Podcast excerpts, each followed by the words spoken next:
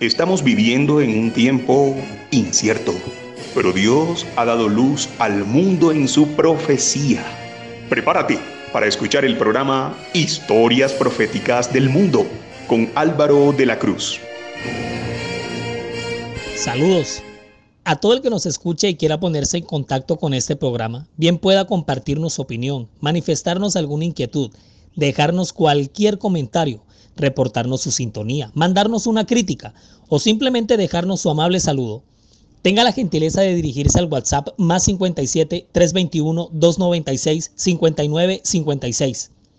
Más 57 321 296 59 56. Solicite ser agregado a nuestras listas de difusión y recibir así de manera inmediata nuestros enlaces, podcast express, TVTs e imágenes conmemorativas. En esta ocasión veremos la parábola del rico y Lázaro. Este es el episodio 9.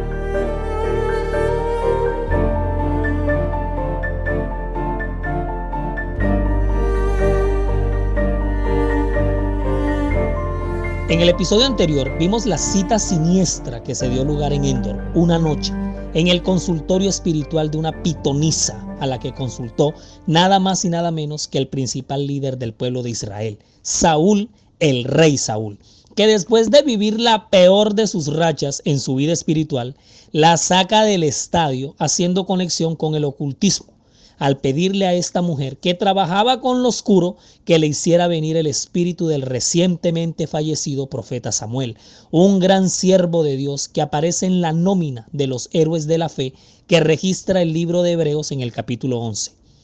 Saúl en realidad consultó al pitón, a un espíritu malo, a un ángel caído, perteneciente a la tercera parte de los ángeles que cayeron del cielo junto con el gran adversario. El final la trágica muerte del rey, junto con sus hijos y la derrota de Israel frente a sus más acérrimos enemigos por aquellos últimos años, los filisteos. La lección que entrar en terreno prohibido, del cual ya nos ha advertido el Señor, lo único que trae es tragedia para nuestra propia vida, para los que nos rodean y para los proyectos que se hayan levantado. En los tiempos del antiguo Egipto, que en uno de los episodios pasados a este vimos que esta gente, los egipcios, estaba viva, pero todos lo giraban en torno a la muerte. No va a haber nadie más que los egipcios quienes, quienes le den tanta importancia a la muerte, más que a la misma vida. Prepararse para irse para el más allá era todo un proyecto que iban construyendo mientras estaban vivos. Por eso nacieron los rituales de momificación, porque de esta manera preparaban al alma para su viaje al más allá. Y el más allá para los egipcios era como una especie de paraíso parecido al imperio que habían levantado en esta tierra. Miren, en torno a la inmortalidad del alma, a la vida más allá de la muerte, al más allá, alrededor de ese tema de la muerte, la civilización egipcia tejió todo un universo de cuentos populares, mitos, leyendas, historias, que si yo me pongo a hacer la lista aquí, solamente con sus nombres, nos salen como tres episodios seguidos. Hay toda una guía mitológica, un aparato, un sistema, toda una estructura cultural respecto a eso. O sea, la vaina es bastante extensa, si me hago entender, es realmente extensa y con numerosas variantes, nada más empezando con la misma religión egipcia, la cual en sí misma es un interminable politeísmo con un vasto panteón de dioses. Ra, que es el creador del mundo de los dioses y de los hombres, era el dios del sol, y su encarnación entre los humanos era llamado Faraón, faraón y de ahí para abajo tenemos a Amon, Osiris, Isis, Seda, Nubis, Erus, Heket, Horus, Heket, Apis. Apis, que era una especie de buey cuya imagen fue la que hicieron los israelitas cuando armaron el carnaval con el becerro de oro. Ve, un día de estos vamos a hacer una serie con las religiones de estas civilizaciones, naciones y pueblos contemporáneos a los pueblos de la Biblia. Y vamos a quedar privados. Le siguen Num, Nud. Y eso que esta es una pequeñita lista, a grosso modo, de las deidades principales. Y hay otras subdivisiones en grupos de dioses. Están los dioses humanos, los egipcios tienen los dioses cósmicos, los abstractos, los extranjeros, etc. Esta gente tenía sus libros sagrados, que el más famoso de todos es el libro de los muertos, los rituales, los servicios, mejor dicho, la religión egipcia es todo un universo expandido que tuvo gran impacto en el mundo antiguo. Acuérdense que influyó muchísimo en la vida y el pensamiento hebreo durante los 470 durante los 430 años, perdón, de sometimiento del pueblo de Israel, así como tuvo gran impacto en la vida y el pensamiento de los asirios, los babilonios, los persas, los griegos, los romanos de todo el mundo antiguo y en el subconsciente colectivo de la humanidad quedaron en el legado las pirámides, las momias, los sarcófagos, los faraones, Cleopatra, la medicina egipcia, la iriología, la trepanación, la momificación, el legado científico, médico y hasta literario. ¿No ve que hoy por hoy seguimos hablando de los jeroglíficos, los papiros y hasta de sus cuentos populares? Y muchísimos de esos cuentos populares que pasaron de generación en generación y de civilización en civilización entraron a ser parte de los referentes culturales de los pueblos y eran utilizados en su diario vivir o en sus discursos como si, como si usted y yo en alguna ocasión nos pusiéramos a referir cuentos populares o fábulas como la liebre y la tortuga, el pastorcito mentiroso, la cigarra y la hormiga, para ilustrar lecciones o para confirmar enseñanzas.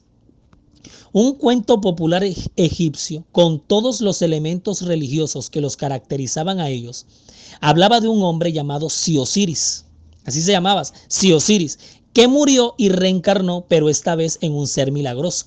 Nació de nuevo en el hogar de una pareja que no tenía hijos.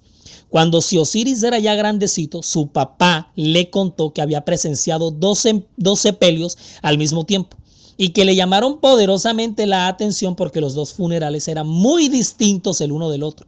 Mientras que uno exageraba en pomposidad y lujos, puesto que el difunto había sido muy rico, el otro en cambio daba era pesar por su simpleza y escasez, ya que el difunto había sido demasiado pobre si Osiris, que cuenta la leyenda que era milagroso como ser reencarnado, llevó a su, a su papá en un viaje astral al más allá, a la tierra de los muertos, a Amte, así le llamaban al país de los muertos, Amte. Y lo llevó allá para mostrarle sufrimiento, el tormento que tenía aquel hombre que había sido rico y cómo, por el contrario, el hombre que había sido pobre gozaba de riquezas y felicidad. O sea, en el más allá el uno gozaba mientras que el otro sufría. Mientras que este cuentico que los egipcios relataban lo hacían con el fin de dejarle lecciones a sus pobladores, con el objetivo de mostrarles que en el más allá se pagaban todos los excesos egoístas y los pobres humildes heredaban la riqueza que en este plano terrenal nunca pudieron llegar a tener.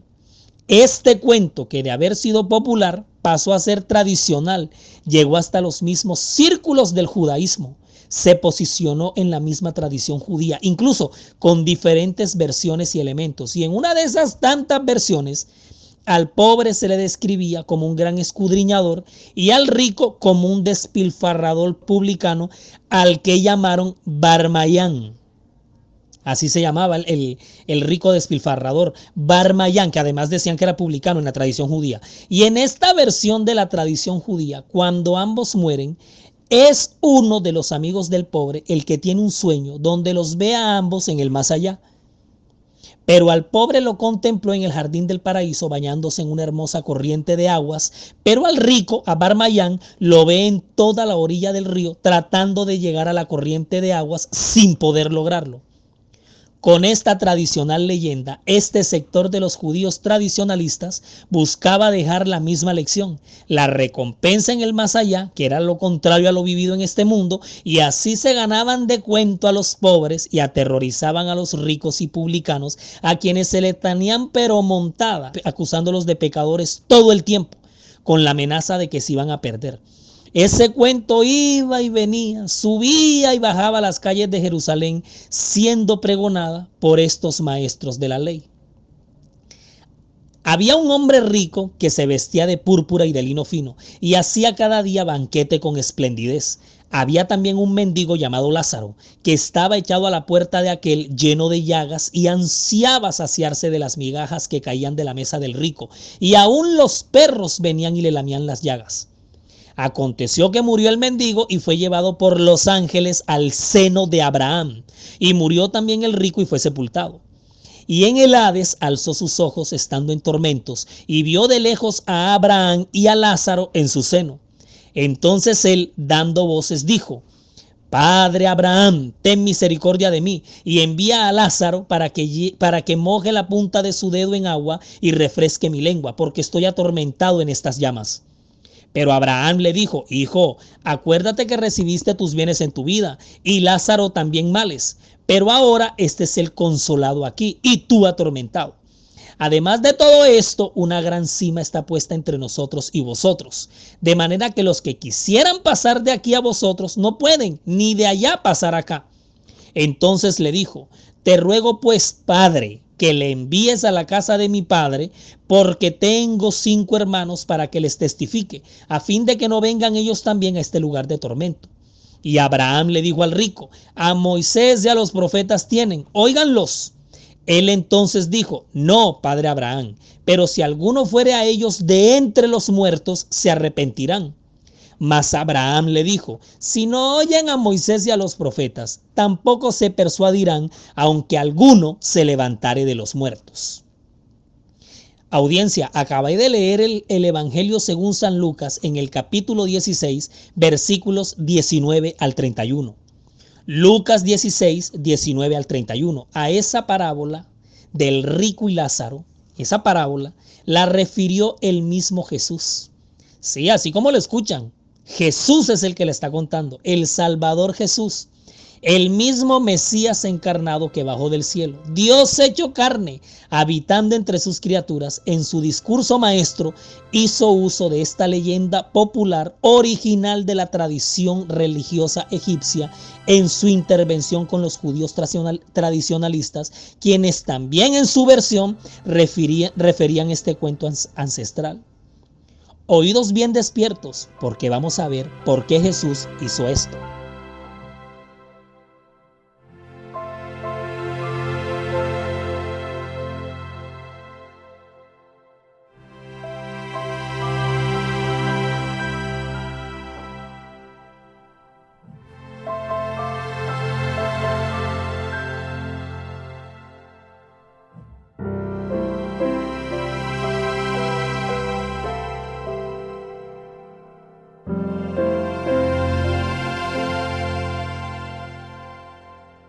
Todo nuestro contenido está disponible para descargar desde nuestras cuentas, canales y perfiles desde las redes sociales, sitio web y plataformas. Usted nos encuentra en todos lados como la historia profética del mundo. En Spotify, Google Podcast, Facebook, Instagram y en YouTube siga nuestra cuenta. Dele me gusta a los videos y active la campanita de notificaciones para que le llegue de inmediato cualquier contenido que se vaya compartiendo. Nuestra página oficial en internet es www.lahistoriaprofeticadelmundo.com www.lahistoriaprofeticadelmundo.com. Es diseñada y administrada por Sama, agencia de marketing digital de la cual el poderoso Edinson Galván es el gerente.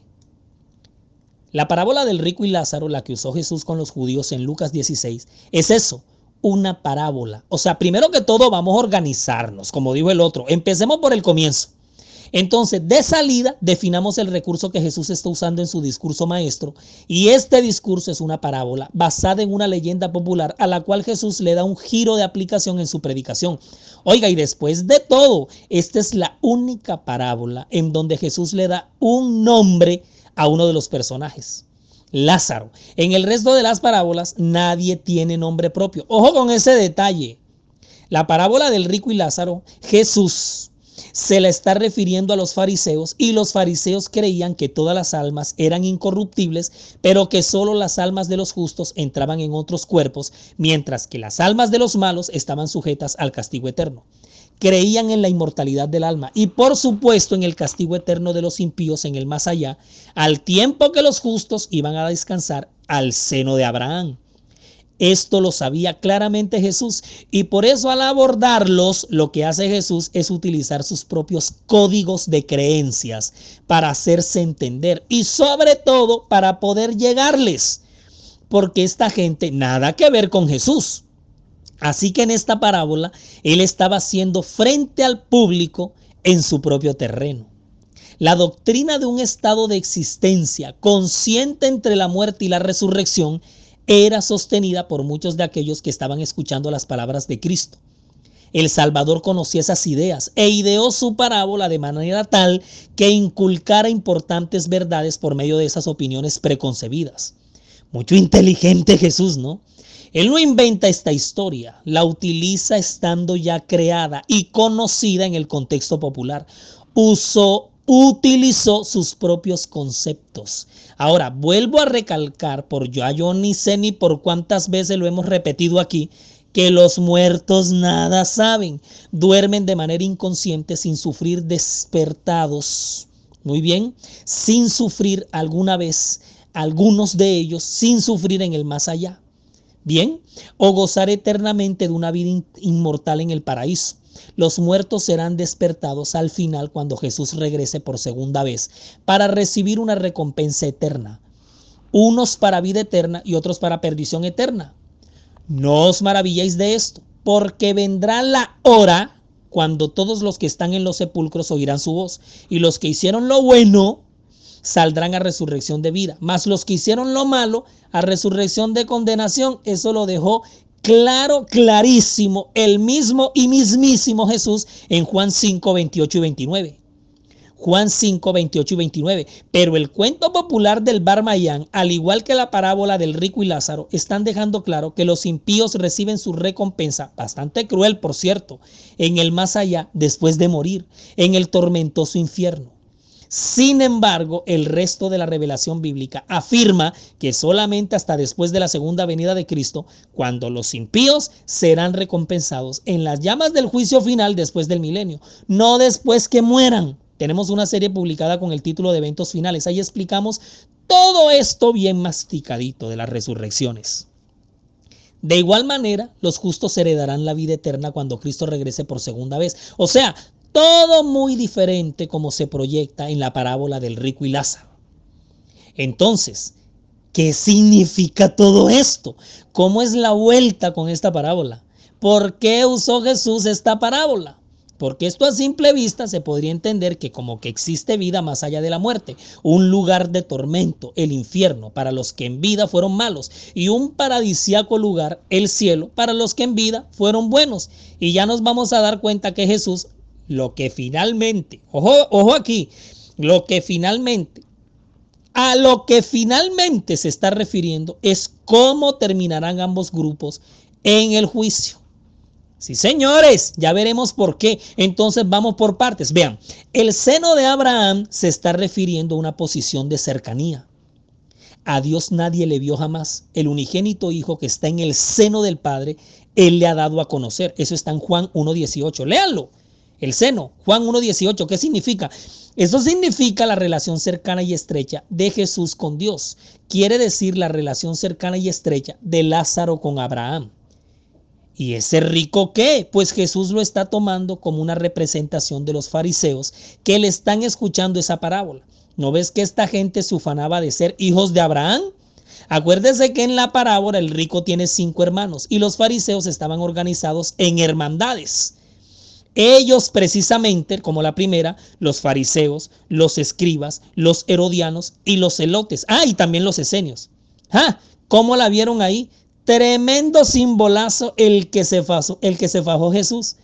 Y en la parábola también afirma que estos cinco hermanos tenían a Moisés y a los profetas. Es decir, la figura de el rico en la parábola es simbólica es una representación del pueblo judío, más específicamente a sus líderes fariseos. No se está hablando aquí exactamente de un hombre rico. Acuérdense que esto es una parábola, una comparación metafórica, ilustrativa. ¿Cómo la vamos a, a, interpretar así de literal, por favor? Entonces él, dice la parábola, dando voces, dijo, Padre Abraham, ten misericordia de mí y envía a Lázaro para que, moje la punta de su dedo en agua y refresque mi lengua porque estoy atormentado en estas llamas. Pero Abraham le dijo, mírenlo cómo le dijo, hijo, acuérdate que recibiste tus bienes en tu vida y Lázaro también males, pero ahora estés consolado aquí y tú atormentado.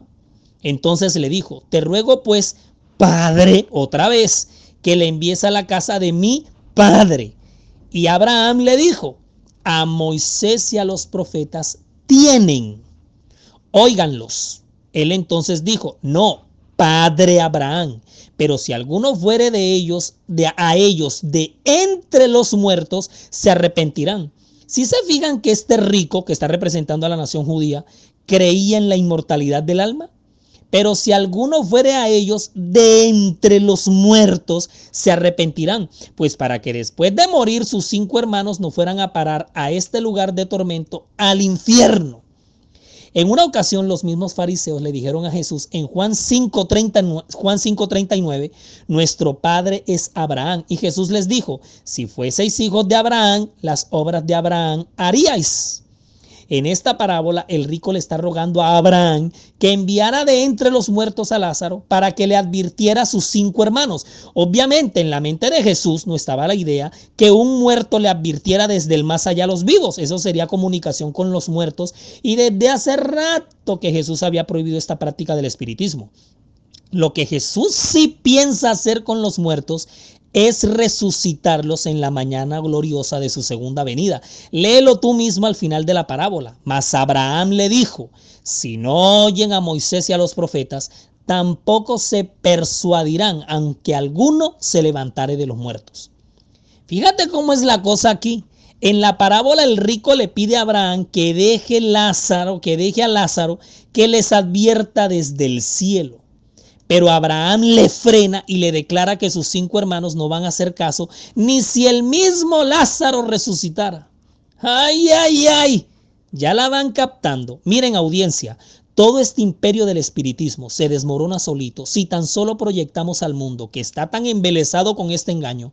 Se desmorona solito si tan solo predicamos en alta voz lo que la escritura enseña. Pero tenemos que escudriñarla primero.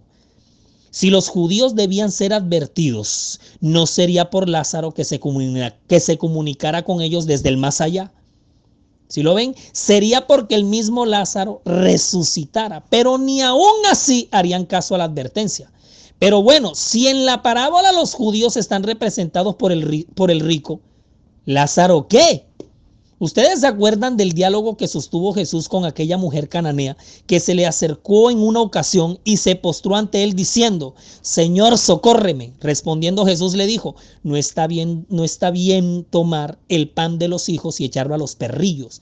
Y ella dijo, sí, Señor, pero aún los perrillos comen de las migajas que caen de la mesa de sus amos. Eso se encuentra en Mateo 15, 25 al 27. Mateo capítulo 15, versículos 25 al 27. Estos son los gentiles. ¿Por qué Jesús le puso un nombre propio al personaje de una de sus parábolas? Porque en ninguna otra parábola ningún personaje tiene nombre propio. Esta es la única. Interesante, pero fíjate otra vez lo que dice. Mas Abraham le dijo, si no oyen a Moisés y a los profetas, tampoco se persuadirán, aunque alguno se levantare de los muertos. O sea, aunque algún muerto sea resucitado y vaya a ellos y les predique, igual los judíos tampoco van a entender la advertencia. ¡Ja! Siéntate. No, mejor acuéstate porque te vas a privar. Al poco tiempo de haber Jesús compartido esta parábola con los judíos, ¿sabes qué pasó? Frente a los ojos de los judíos, resucitó un muerto un hombre. ¿Y tú te acuerdas cómo se llamaba? Lázaro. Sí, señores, se levantó uno de entre los muertos llamado como el personaje de la parábola. Lázaro. Uf, bárbaro. Esa resurrección la relatamos toda, todita, toda en el episodio 4 de esta misma serie. Nada más es que lo repitan o échenle un vistazo a vuelo de pájaro todo el capítulo 11 de Juan. Y habiendo dicho esto, clamó a gran voz, Lázaro, ven fuera. Y el que había muerto salió atadas las manos y los pies con vendas y el rostro envuelto en un sudario. Y Jesús les dijo, desatadle y dejadle ir. Acuérdense que los judíos estuvieron ahí en primera plana y vieron con sus propios ojos a Lázaro salir de la tumba, resucitado después de prácticamente una semana de haberse muerto. Bueno, con la resurrección de Lázaro, creyeron los judíos en Jesús. Mas Abraham le dijo, si no oyen a Moisés y a los profetas, tampoco se persuadirán, aunque alguno se levantare de entre de los muertos. El en el mismo Juan, capítulo 11, versículos 46 al 50, se nos dice, Juan 11, 46 al 50, pero algunos de ellos fueron a los fariseos y les dijeron lo que Jesús había hecho. Entonces los principales sacerdotes y los fariseos reunieron al concilio, o sea, esto pasó después que resucitó Lázaro, y dijeron, ¿qué haremos? Porque este hombre hace muchas señales. Si le dejamos así, todos creerán en él, y vendrán los romanos y destruirán nuestro lugar santo y nuestra nación. Entonces Caifás, uno de ellos, sumo sacerdote aquel año, les dijo, vosotros no sabéis nada ni pensáis que nos conviene que un hombre muera por el pueblo y no que toda la nación perezca. Oiga, esta gente no tenía el corazón ni de piedra ni de hierro, simplemente no tenían corazón. Hola, ni teniendo en sus propias narices al propio Lázaro levantarse de la tumba, creyeron. Todo eso era lo que realmente estaba ilustrando Jesús con la parábola del rico y Lázaro.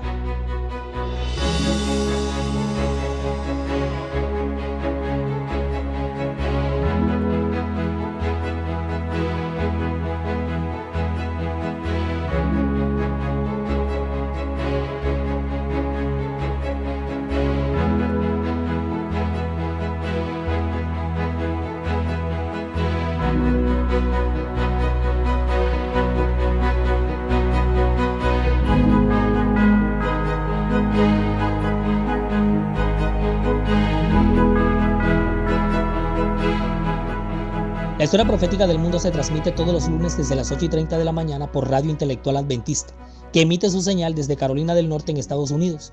Radio Intelectual Adventista te hace diferente.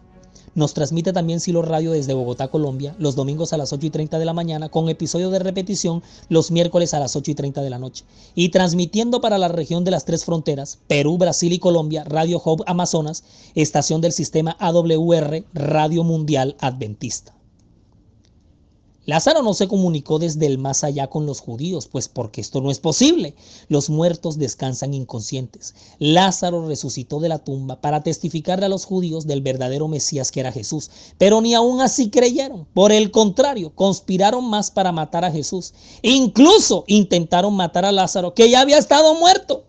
La dureza del corazón hasta los niveles que llega, ¿no?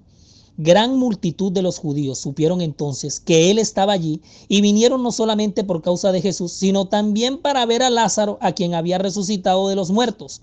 Pero los principales sacerdotes acordaron dar muerte también a Lázaro. Eso está en Juan 12, versículos 9 y 10. Tanto que se las daban hijos de Abraham y Jesús les declaró en su propia cara, vosotros sois hijos de vuestro padre el diablo y los deseos de vuestro padre queréis hacer. Él ha sido homicida desde el principio y no ha permanecido en la verdad, porque no hay verdad en él.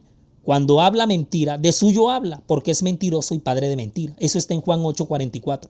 Y por haberle rechazado y crucificado, en Mateo 23:33, les declaró también, serpientes, generación de víboras, ¿cómo escaparéis de la condenación del infierno?